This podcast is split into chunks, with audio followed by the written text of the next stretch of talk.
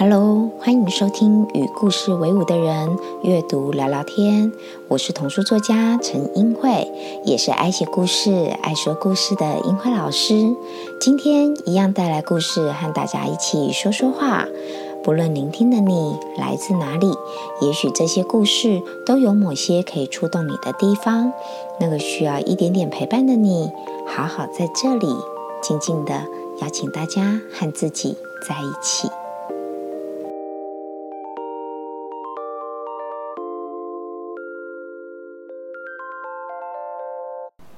Hello，大家好，我是英慧，很开心又在空中相见喽。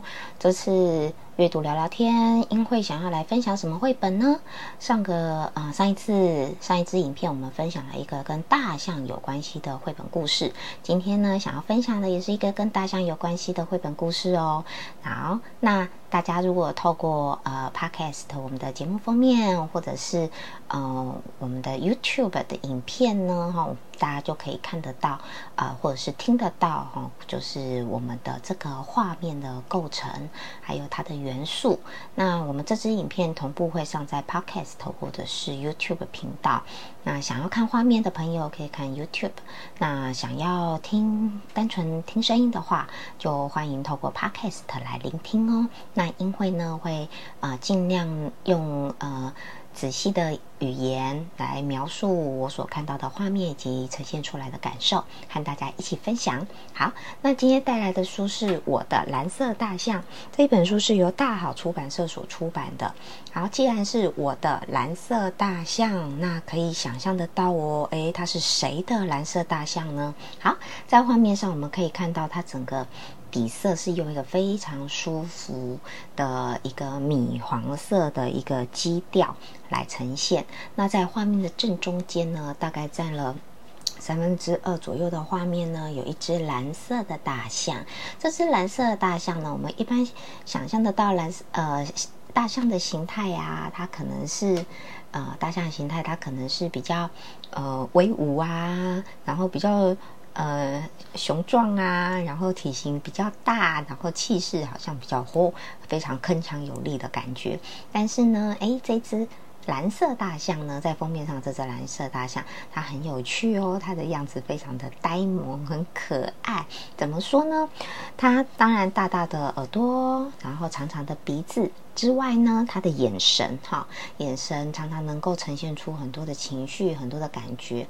那它的眼神呢，哎，好像在望着某一方哈，望着某一方，也就是我们读者如果看着书的右手边哈，那不知道他在看什么。那这圆圆的眼睛加上他的眼神，还有就是会者呢，在他脸部表情上面的一些。皮肤的纹路啊，可以感觉出来，嗯，他的这个样态似乎感觉有一点点，哎，不知道在看什么，然后感觉有一点，嗯的那种感觉哈，就是加那会形容他可能是有一点点，哎。好像有一点点紧张，有一点点不安。怎么说呢？因为除了眼神之外，他的肢体动作，他的手呢，两只手是在前面胸前，所以他好像不是一个抬头挺胸的状态哦。还有两只手，呃，在胸，在那个很垂放的自然垂放在肚子的前面。然后呢，他的脚呢是有点蜷缩在一起，然后并。并拢，然后靠在一起的这样子感觉，所以它不是一个阔步走的、跨步走出去的那样子一个很勇敢的姿态，而是好像哎蜷在某一个角落这样子。好，那它的所在位置呢？它其实是坐在一张绿色的单人沙发座上面，浅绿色的、青绿色的。好，那。可是呢，哎，在沙发座跟大象的中间，哦，有一个孩子，他的身体好像被大象压住了，或者是被他挤压在那个屁股的后面哦。所以小孩的表情呢，嗯，是很惊讶，然后他嘴巴不是笑笑脸哦，他的表情就是，哎，怎么会这样的感觉哈？好像也是一副很惊讶，不晓得该怎么办。然后你看，还被大象压住了，想必这个感觉可能会有一点点不舒服啊，或者是。觉得说有点不知道该怎么办。好，所以呢，到底蓝色大象是谁的蓝色大象？如果从我们的封面图像，可能可以揣测出来，哦，可能就是这个孩子的蓝色大象。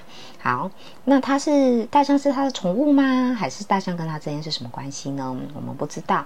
那大小朋友在共读的时候，也许也可以猜猜看，然后也可以臆测看看。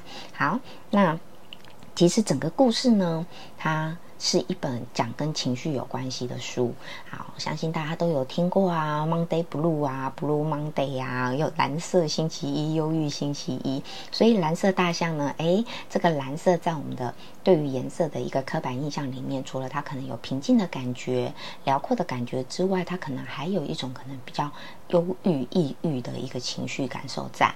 好，所以其实这只大象其实不是它的宠物，但是却紧跟着它，因为大象就是它。呈现他这个孩子的情绪状态，然后呢，他也。呃，用一只大象来形容他的情绪状态，所以可想而知哦，这个时候的情绪状态，他可能就是比较忧郁的、不安的、焦躁的，然后不知所措的一个感觉。那故事的开始就是这个孩子，他突然有一天突然发现，怎么旁边有一只蓝色大象，然后这只蓝色大象一直挤着他，一直靠着他，一直跟着他，让他觉得很不舒服。他就请蓝色大象说：“你可不可以走开？你可不可以不要靠近我？你可不可以不要跟着我？”但是呢，大象。都说不要，嗯，甚至呢，大象还怎么样呢？大象还爬到那个小孩的背上，让他背着耶。好，大家可以想象吗？一只大象，它居然背在就是在一个孩子的背上，那可见这孩子心里一定那种感觉是很重很重，那种很沉重的感觉。所以为什么会者要用大象来？作为这个故事的情绪角色，而不用什么小老鼠啊、小猴子啊或者什么，对他想要呈现就是这种阴郁感哈，这种抑郁感的这种沉重的感受。好，所以呢，那怎么办呢？大象一直不走啊，小孩很困扰啊，爸爸妈妈帮他想办法，好像也想不出什么各式各样的办法。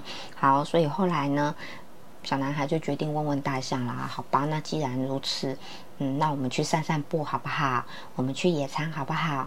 嗯，妈妈今天准备了什么野餐的美食？你喜欢吃什么呢？你不喜欢吃什么呢？哎，这这小孩开始关心起大象的需求，开始关心他的需要，开始呃陪他一起静静的就陪着他去散步，然后陪他说说话，然后陪他去野餐，甚至就是很舒服的躺在草地上。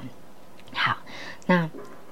我们的情绪是不是也是这样呢？哈，我觉得这个就是这本书我觉得很棒的地方。它除了告诉你，嗯，用一个比较形象化的角色来形塑情绪这种抽象的感觉之外呢，它其实借由故事的情节，孩子跟大象之间的相处，哈。也来告诉我们究竟要怎么样跟我们的情绪在一起啊？他做的很简单，其实他就是陪伴他，就是聆听他的需求，聆听他的需要，然后关心他，关怀他。哎，那你知道最后发生什么事情了吗？最后啊，小这个小孩他牵着大象的鼻子哦，然后不牵他手，他牵他鼻子，居然呢，大象就慢慢颜色变了。好，来到我最喜欢的一页，就是这一页。好，就这一页。小孩，你看小孩的眼神，小孩的表情，哈，小孩是笑笑脸，眼神，他眼睛呢，视角是看向他跟大象牵着的。一个画面哦，吼，然后仿佛快要围成一个圈了。大象弯弯的鼻子跟小孩的仿佛快要围成一个圈。那大象的颜色本来是蓝色嘛，这时候哎，在牵着小孩手的那一段的大象鼻子变成哎比较饱满一点点的粉红色，渐渐往鼻子往上面往头的方向延伸过去，变成一个渐层的粉红色，最后跟蓝色慢慢的。连接在一起，那感觉得出来这个渲染的感觉，这个粉红色也会继续的往上，慢慢的延伸，把蓝色的大象变成。答对了，变成粉红色的大象。那你对于粉红色的感觉是什么呢？通常我们会觉得粉红色就是一个比较愉快的气氛，比较开心的气氛，然后啊，感觉到幸福跟温暖的感觉。那到底是什么原因会让大象变了颜色呢？我觉得关键点就是在于孩子牵着大象的这个手哈啊，因为他牵着他，因为刚刚的过程里面他陪伴着他，他理解他的需求，他理解他的感受，所以让大象心里面怎么样？觉得哎温暖，觉得幸福，觉得被同理，觉得被陪伴。好，所以大象开始变成了粉红色。好，这可以说是整本书最重要关键画面哦。好，是因为。也非常喜欢的一个画面。那在后面故事情节，当然你就可想而知啦，小孩慢慢掌握跟情绪相处的办法。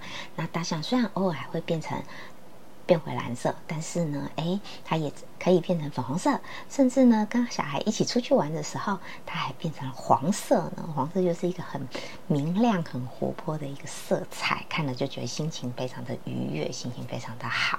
好，OK，那这一本书呢，就是。我的蓝色大象是我近期很喜欢的一本书哦，它讲的是情绪议题啊。因为因为接触呃创作，还有接触说故事这件事情，目前已经有大概十五年左右的时间。然后慢慢的呢，就是在说故事的过程当中，还有你接触到的人群，你开始会有一些自己想要去关怀的议题。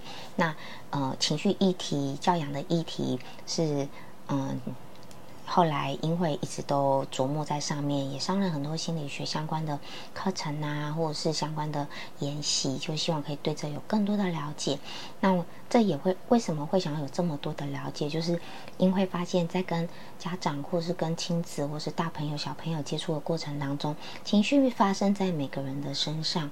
那究竟我们要怎么样去承接住？对方的感觉呢？我们要怎么样温柔的去承接住对方感觉？那在做出这个承接感觉之前，我们其实也需要先好好照顾好自己的感觉。我们的感觉是什么？我们能不能平静下来？我们能不能冷冷冷静下来？我们能不能很？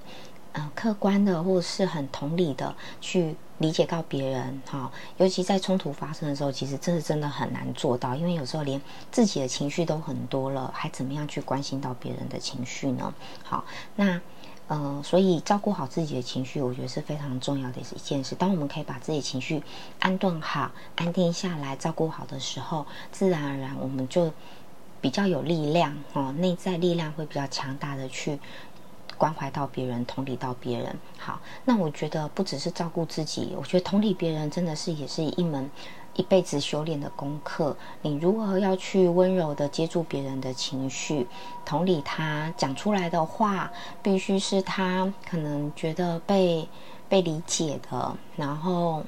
慢慢的软化他的情绪，然后愿意打开心房跟你沟通，因会觉得这件事情真的好难好难哦，就是每天都是不停的在学习的一件事情哈，因为每天都会遇到不同的人、不同的情绪的反应，甚至是自己的感觉跟情绪，所以呢，今天特别推荐这本书《我的蓝色大象》哈，那呃，希望大家都可以在关系里面呢，都可以。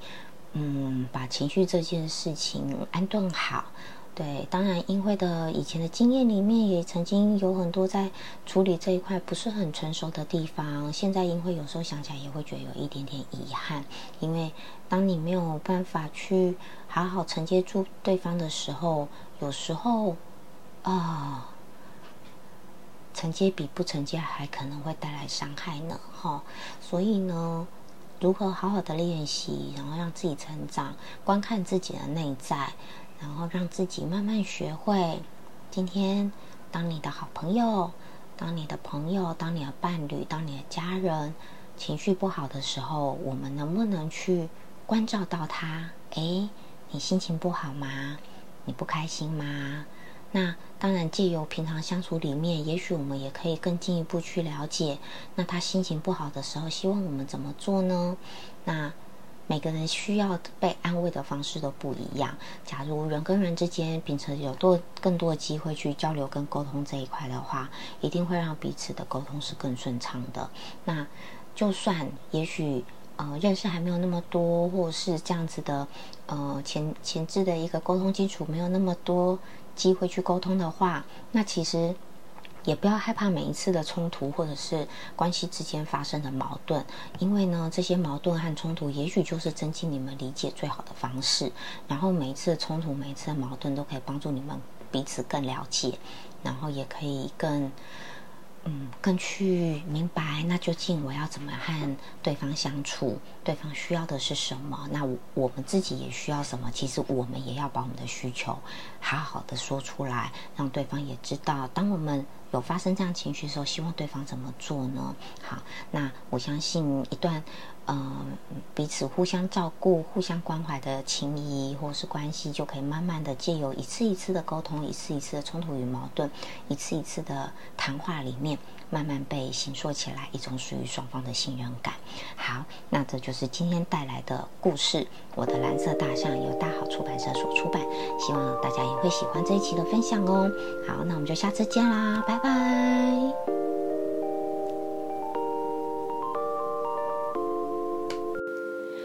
如果您喜欢这个频道，邀请您用行动支持，在你收听的平台上帮我们打五颗星，并且留言鼓励，让我为您创作更好的内容。